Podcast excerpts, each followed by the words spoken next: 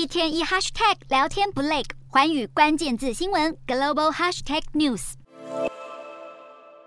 美国八月消费者物价指数高于预期，市场担心联准会采取更激进的升息方式。美元指数十三号飙涨近百分之一点五，创下二零二零年三月以来的最大单日升幅。欧元、英镑和日元等货币大幅走软，核心通膨率几乎是预期的两倍。投资人对联准会放缓升息步伐的希望彻底破灭。笃定联准会下周升息三码几乎已成定局，甚至开始考虑联准会更加激进的可能性。多数分析师认为，一次高于预期的通膨数据应该不足以让联准会升息创下一九八四年以来的最大升幅。不过，野村经济学家周二改变了对联准会下周升息幅度的预测，从三码调高到四码，认为有必要采取更激进的升息路径来对抗根深蒂固的通膨。美国前财长桑莫斯也在推特发文表示，利率不接近百分之四，通膨问题无法解决，并说如果他是联准会官员，会选择升息四码来增强联准会的公信力。